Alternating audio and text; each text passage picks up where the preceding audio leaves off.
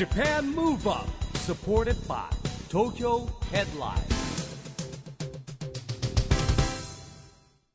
こんばんは。日本元気にプロデューサーの一木広治です。ナビゲーターのちぐさです。東京 FM Japan Move Up この番組は日本を元気にしようという東京 Move Up プロジェクトと連携してラジオでも日本を元気にしようというプログラムです。はい、また都市型メディア東京ヘッドラインとも連動して、い、ろいろな角度から日本を盛り上げていきます。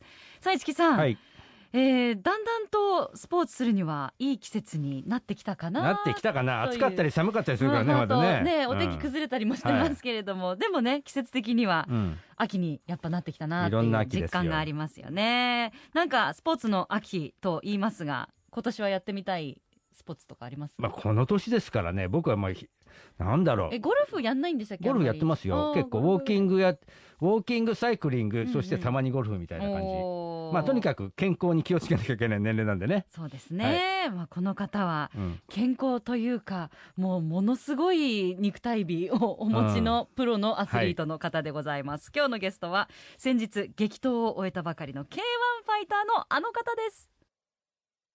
Japan Move Up supported by Tokyo Headline。この番組は東京ヘッドラインの提供でお送りします。Japan Move Up それでは今夜のゲスト第5代 K1 ワールドグランプリスーパーフェザー級チャンピオンのレオナ・ペタス選手です。こんばんは。こんばんは。よろしくお願いいたしよます。ろしくお願いします。ようこそいらっしゃいました。番組には初登場でいらっしゃいます。はい。ありがとうございます。埼玉県入間市がご出身の30歳市木さん石の拳。石の拳ですよ、はい、来てくださいました、うん。はいもう強烈な右ストレートで KO を連発するということで、うん。石の拳という異名をお持ちでいらっしゃいます一木さんはゆっくりお話しするのは？いやゆっくりお話はしたことないですね。あリングの上でやってたりとかしますけど、はいはいはい。みんなほら K1 選手来てもらってる方多いですけどリングの上とここでは全然違うじゃない本ですか。当に驚きますよね、もちろんだって真剣勝負してるからリングの上でねあんま会話とかししませんけどね。目がでも全然ね、皆さんやっぱスイッチ入ってる時とこう普段の表情でお話してくれる時全然違うので、僕ねずーっと聞きたかったの、はい。レオナ・ペタス選手最初聞いた時に、うん。僕ね外国の人だと思ってたの、ずーっと思ってたわけ。ね カタカナで。そうですよね。リングだけで見てるとあもしかしたらそうなのかなと思ってたの、うんうんうん。でも違うんですよね。そうなんですよ。あのーと、僕、本名は加藤レオナって言いまして、うん。で、ペタスっていうのは、ニコラス・ペタスさんからが先生であ、そこからいただいたペタスで、リングネームがレオナ・ペタスに。そういうことなんですね。うん。えあの先生にいろいろ相談というかペタス名乗っていいですかみたいなお話があったんですか？そうですね。デビューするときに、えっと、その時にペタスを継いでる人が、うん。えっと、先輩でいたんですけどお、で、ー僕にもペタスの名前をくださいって言って、そこで、へー。はい。引き継がれていくものなんですかね。ね。えー。ね格闘界ではあまりないないよ。ですよね。そうですえね。ー。えじゃあ今後ちょっとますますこのペタス長く。でねつなかなかながっていくかもしれない？このレオナさんの下の台にも。僕が最後のペタスって言われたんで、あおーあ言われたんですね。はい。なるほど、まあ、そんな、えーレオナさんなんですけれども先日9月11日に k 1横浜大会で行われましたスーパーフェザー級王座決定トーナメント見事優勝されました。おめでとうございます。す。えー、一木さんも会場にもちろん行かれてたんですよね。ね横浜アリーナでだんだんやっぱり、ね、K1 も定着してきて人気がですね、うんうん。まあ会場すごかったですよ。お客さんも多かったですね。盛り上がってましたか。まもうあのワンデートーナメントですもんね。うん。過酷ですよねワンデーって。毎回ねけが怪我してもねだって骨折しながらもリングに上がるみたいな世界だもんね。そうですね。もう結構一回戦終わった時点時点でうん。満身創痍みたいな感じだったんですけど、あー。それでもやんなきゃいけないんで二回戦三回戦って、うん結構きつかったですね。ですよね。だって1回戦がスペインのアヤブセギリ選手との対戦、まあ、ダウン奪われてからの逆転の KO 勝ち。はい。ということでもこれは何？やっぱりちょっと隙を突かれたっていうか。う、うん。えっとそうですね。うん。まあ倒しに行こうって思ったところに、うん。えっと不意をつかれて、なるほどね。ではい自分がやられてしまったっていうパターンで。うん。あーでもそこからまた持ち直す精神力というかそういうどのどういう気持ちで向かっていくんですか、そうですね。まあ絶対勝てるって思ってたんで、うん。まあ自分を信じて、うん。まあ一回やられたけど、まあ大丈夫だろうと思ってうん、そこであれ立て。まし意識はちゃんやっぱりさ立てない人は立てないじゃないですか、はい。その意識がちゃんとあったわけですよね。だからそういう意味ではね。ダウンしたけどた。そうですね。あのー不意をつかれたって感じだったんで、うん。まあうんふらふらするとかじゃなく、うん。まあ一瞬だけちょっと聞いてしまったっていうだけだったんで、はい、まあ、そして次の準決勝になりますね。大岩達也選手との対戦です、レオナさんもちろん拳もなんですけどこれはもう飛び膝で KO 勝ち。これはだからさ逆の言い方して不意をつかれたっていうか相手もはい、なんか急にピッて入ってって膝上げで決まったよね。そうですね。なんかえっとその前に伏線がありまして、うん。うん。あの本当は右の拳、うん。石の拳って呼ばれてるんで右の拳仕留めたかったんですけど、うん。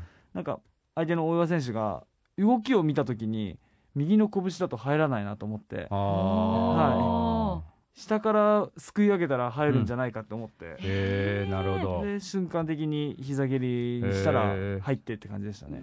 その瞬時の判断すごいですね。0コンマ何秒ですよね、いやもう電光石火って感じだったよ。うん。こう見ててああえあれ？って倒れちゃったみたいな。うんあっという間の出来事みたいな、うん。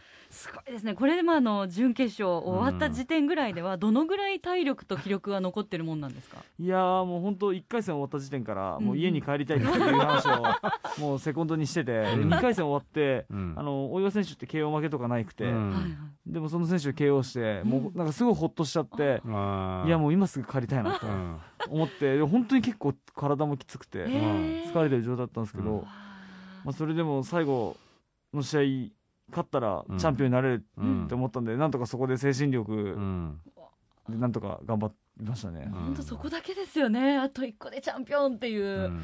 だってもうますます帰りたくなっている中での辛いですね。でも決勝戦。いやねもうアドレナリンもね多分出るでしょうし、えー対戦相手は、えーなんと1回戦44秒準決勝37秒というね秒殺の KO で勝ち上がってきた朝久弘隆選手。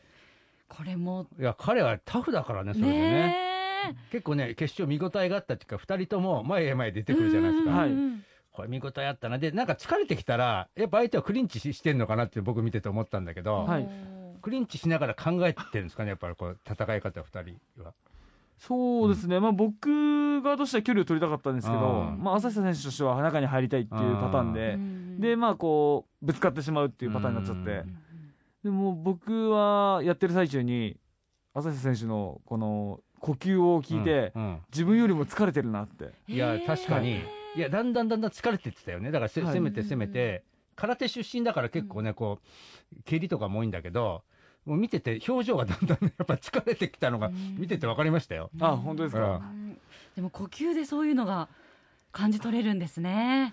そうですね。あのー自分も結構もう決勝までに5ラウンドやってたんで、うん。もう精神的にもきつい状態だったんですけど、うんまあ、そこで組みついた時に呼吸がこう乱れてんなと思ってこっちの方がまだ頑張れるんじゃないかと思って、うん。はいやっぱりほら44秒37秒で来てたから、そうんうん。初めてな長く戦ってるみたいなのもあったのかもしれないですよね。ね確かに確かうん。あでも本当スピーディーなね戦いの中でも、うん。やっぱこうそうやってちょっとした相手の変化とかそういうのにも気をつけながら気を配りながら、うん。瞬時に作戦を練っていって戦うっていうことですよね。まあ本能でしょ。だってそのね実はそんなに緻密にね やりながらってそんな計算通りいかないでしょだって。まあそうですね、まあ、その時の瞬間的な判断で、うん。で、まあ、それを引き出すために普段あの日々トレーニングしてっていうことをやってますうね。ん朝久弘隆選手との対戦では、えー判定で見事破って優勝ということですがもうあの判定のねあー出た時はもう膝からこうガクッとこう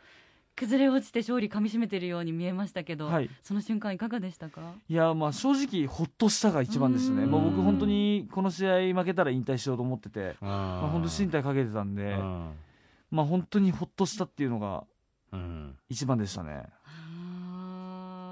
あのレオナ選手最後リング上で武尊選手がよく言う K1 最高っていうのあるじゃないですか。はい。あれを叫ばれましたがはい。あれはどういう気持ちで叫んだんですか？そうです。あれはなんかみんなに考えてたのとか言われたんですけど、うんうんうん何も考えてなくて、へあの2回戦終わった時点で武尊選手からん。優勝してねって言われて、でそこで優勝した時にうん。武尊選手のことを思い出して、うんで出てきた一言でしたね。だって市木さん、今回のトーナメント、武尊選手のベルト返上で開催されたわけですよね。であのレオナ選手、記憶にもまだ新しいかと思うんですけど、うん。昨年ね、武尊選手と K1 史上に残る、もうすごい名勝負をしたということで、やっぱレオナ選手にとっても、武尊選手、特別な存在ですか？そうですね、うん。まあ僕はやっぱあの武選手に対してはすごい尊敬と憧れがあるんで、うんまあそういう選手が残したベルトだったんで、まあ、絶対取りたいなっていうのもあったし、うん。一度負けてるんで、うん。2度目はちゃんと取りたいなって思ってたんで、うん。まあ、しっかり取れてよかったなと思ってうます。ん。まあ当日ね、タケルもね、来てて、セコンドにも、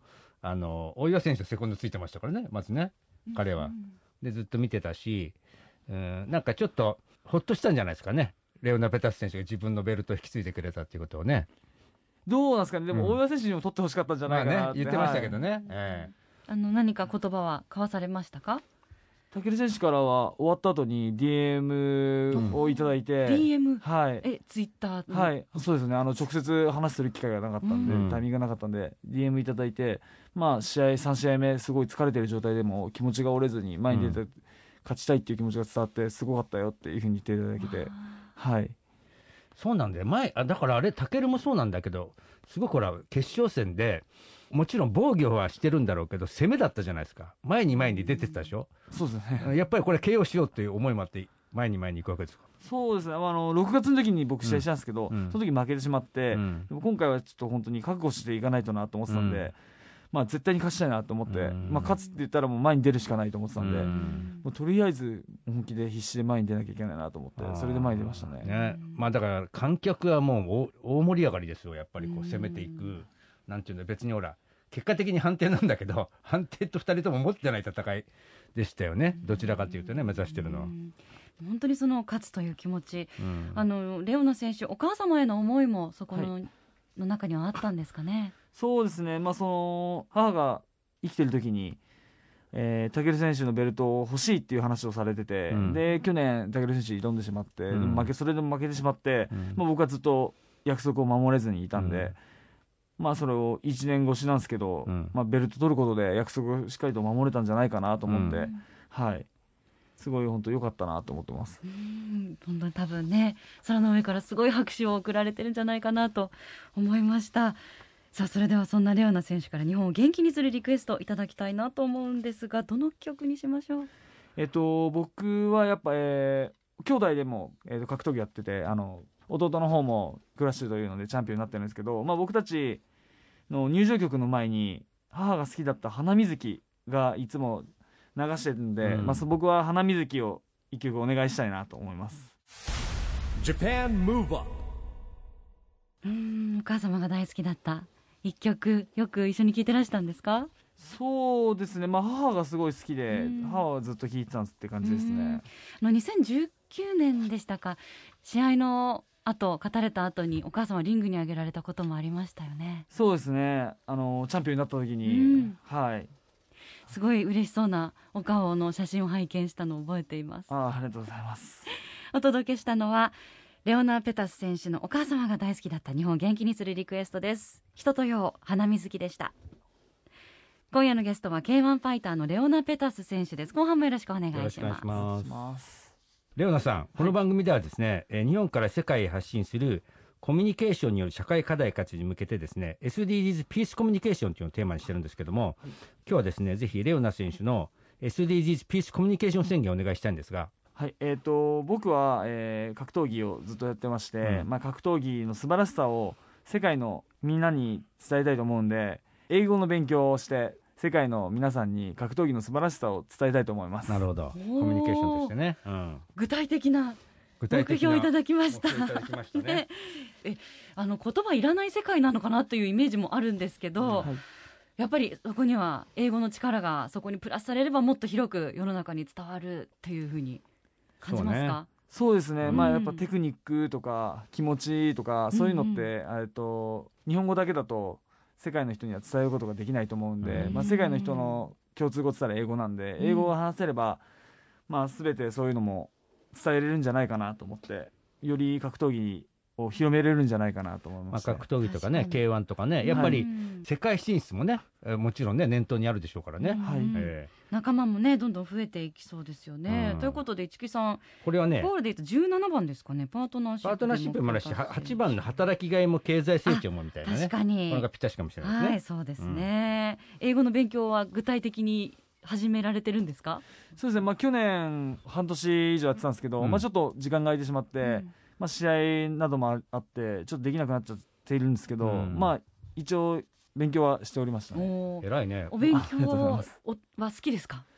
あーでも好きか嫌いかで言ったらまああんま好きじゃないですけど でもやっぱ英語を話せるとコミュニケーションもこう取る幅が増えるんでまあ素敵なことかなと思ってますね。そうなんだよね。僕ねオリンピック・パラリンピック招致とか今国連とかでやってるから英語ずっと勉強しなきゃいけないってもう8年ぐらい言ってて、あのちぐささんは帰国してる英語喋れるわけ。なかなかね進まないんですよ。ずっとやってたんだけどちょっと一回休んじゃったらずっとそのまま休んじゃったの。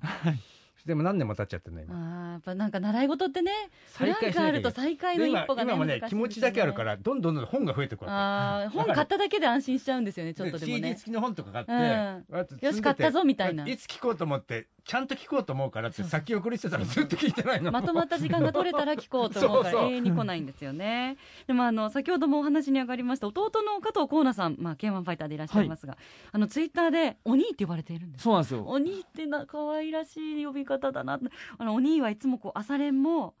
あの相手の対策とかもしっかりやってってこのこの間の大会の時、うんはいもうツイッターに書かれてましたけど、はい。あの試合もやっぱそのお勉強とかもちゃんとこう朝からやったりとかスケジュール組まれて取り組む方なんですか？そうですね。まあ一度自分が決めたことはやりたいなと思やりきりたいなと思ってるんでまあ勉強の方はちょっと あれですけど、まあ、格闘技の方はまあ仕事としてやってるんで、うん。まあ、そっちの方は頑張ってやってますね。でも勉強はなかなか同じにはいかないっていう感じですか？そうですね。あるじゃん。だからほらよくやった渡辺直美のね英語の歌で歌ってるしあるじゃん。学習カリキュラムみたいなのが昔出て、それ聞いてたら英語にねあのなんか上達に聞くっていうから探したんだけど見つけられなかったんだけど 結へ局えなんかねとにかくとりあえず英語の曲聴いて聞いてりゃいいやとかいろいろやってんだけどあとドラマも。でも字幕見ちゃうからダメなんだあれね。うーん。あのよく一回日本語字幕で見た後に英語字幕で見て最終的に字幕を取るとか聞きますようんけねどそこまでまでいけうまくいかそのそれもね気持ちでは思ってんだけど日本語の字幕見て終わっちゃうんだよね。ダメです。いやーそっかまだ少し道のりはねもしかしたら難しいかもしれない、でもこの後少しお時間は取れそうですか？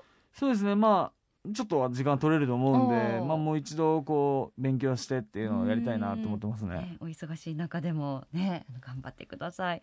そしてあのちょっと弟さんの話題も出ましたが弟さんはこの間のはい。9月11日の大会当日すごいなんか人生のビッグイベントがはい。結婚式だったんですね。あそうなんですよ。9月11日に結婚式をするって言ってて9月に大会があるかもしれないと、k 1の方から言われてたんですけど、はいはい。まあ弟としては365日あってかぶるはずがないと、まあそうね、はい。なるほどね。365分の1でかぶるはずがないだろうってう言って、ん。9月11日に弟が取ったんですけど、うん。そしたらまさかまさかまさかのはい9月そうですね、はい。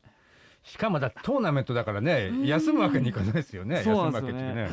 まあ、本当にえメインの大会になってくるんで、もう絶対に休めないし、でも弟の方も人生に1回しかないことなんで、まあそうだよね。はい、いやだから最後の表彰のリングの時にねマイクを通じてうん。お兄さんが言うわけですよ、今日弟の結婚式だった。行けなかったけど おめでとうみたいなね。最高のプレゼントですよね、そうなんですよね、まあ、僕がチャンピオンになったところを、まあ、今までずっとみんな親族が応援してくれてたんですけど、うん。うんやっぱ親族の方も弟の結婚式に行かなきゃいけなかったみんんでなそうですよね、はい。出席されもうるから。本当に半分以上が見れてない状態で親族うはん。もうなんか、まあ、おめでたいことだけどっていうふうに言ってもらったんですけど、まあ、本当は見たかったよって、うん。はい。いやそうだよね。熱い戦いでしたからね。ねい。やでもプレッシャーもその分ねなんかこう弟の結婚式に花添えたいしみたいな、そういうプレッシャーも若干ありました？そうですね。まあ弟がセコンドにつかないっていうのが初めてだったんで、ああはい。なるほど、今回3738あ38戦目で、うん。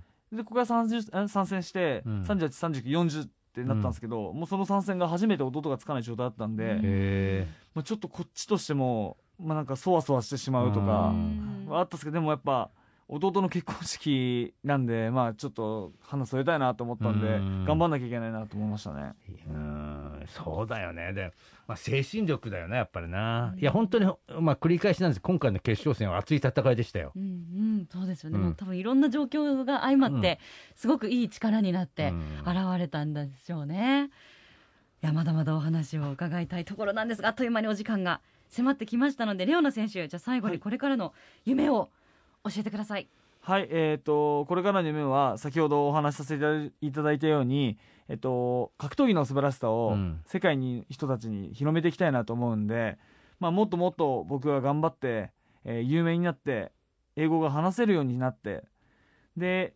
全世界の人たちに格闘技の素晴らしさを伝えていけたらなと思います。ありがとうありございまがとうございますす。石木さん今日はあのキラキラのチャンピオンベルトもスタジオにお持ちいただいているので、うん。後で写真撮らせていただきましょう。毎回言うんですよね。これちゃんとね忘れない忘れはしないでしょうけどどっかにねあのね置き忘れないように。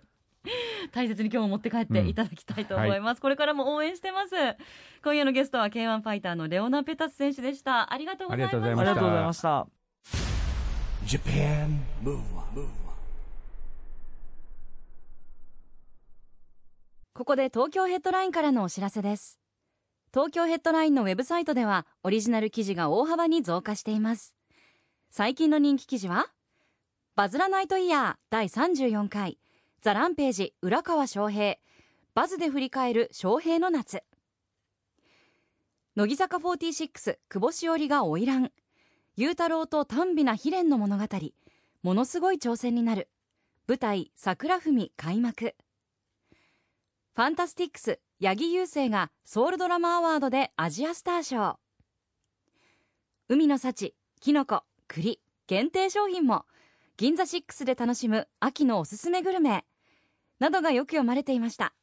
その他にもたくさんの記事が毎日更新されていますのでぜひ東京ヘッドラインウェブや SNS をチェックしてくださいね。今日は K1 ファイターのレオナ・ペタス選手に来てもらいましたけども、まあ、毎回ねすごく感じるんだけど、まあ、リングの上とここと全然違うじゃない。まあ、タケル選手もそうでしたけど、僕はこの間、あの、試合見に行ってたんでね、で、リングにも上がってたわけじゃん、最後、表彰の。今日別人かと思ったぐらい。ですよ本当に。ね本当穏やかで優しそう穏やかな、なんか普通ね、優しそうな顔して。もうさ、顔の表情が全然違うの、やっぱり。ん。ねえ。あの本当素敵な。でしかもスラーっとされてまあ、それはビルドアップされてるじゃない。ねもう本当無駄な当たり前ですけど無駄なものが一切ないうん。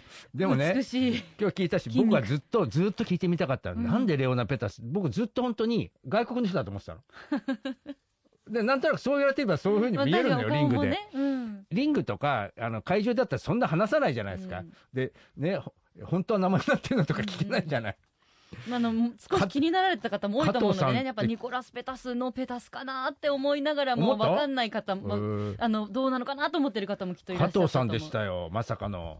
ね、うん。名字はね。番組ディレクー、ターの格闘技好きの加藤さんと同じ名字でしたよ、もう本当にもう。そうですね。びっくりですよ、で。弟様でもそのまま加藤。加藤浩奈さんでね やられてるので、うん。はい。でもちょっと謎が一つ解けましたね、えーそんなところでジャパンムーブアップ今週はお別れですが次回も元気のヒントたくさん見つけていきますよ。はい、これからもみんなで知恵を出し合って、日本、そして世界をつなげて、地球を元気にしていきましょう。はい。 Japan Move Up、お相手は一木広治と、ちぐさでした。この後も東京 FM の番組でお楽しみください。それではまた来週。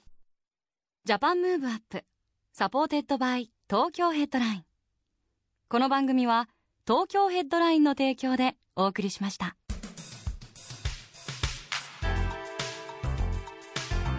Japan Move Up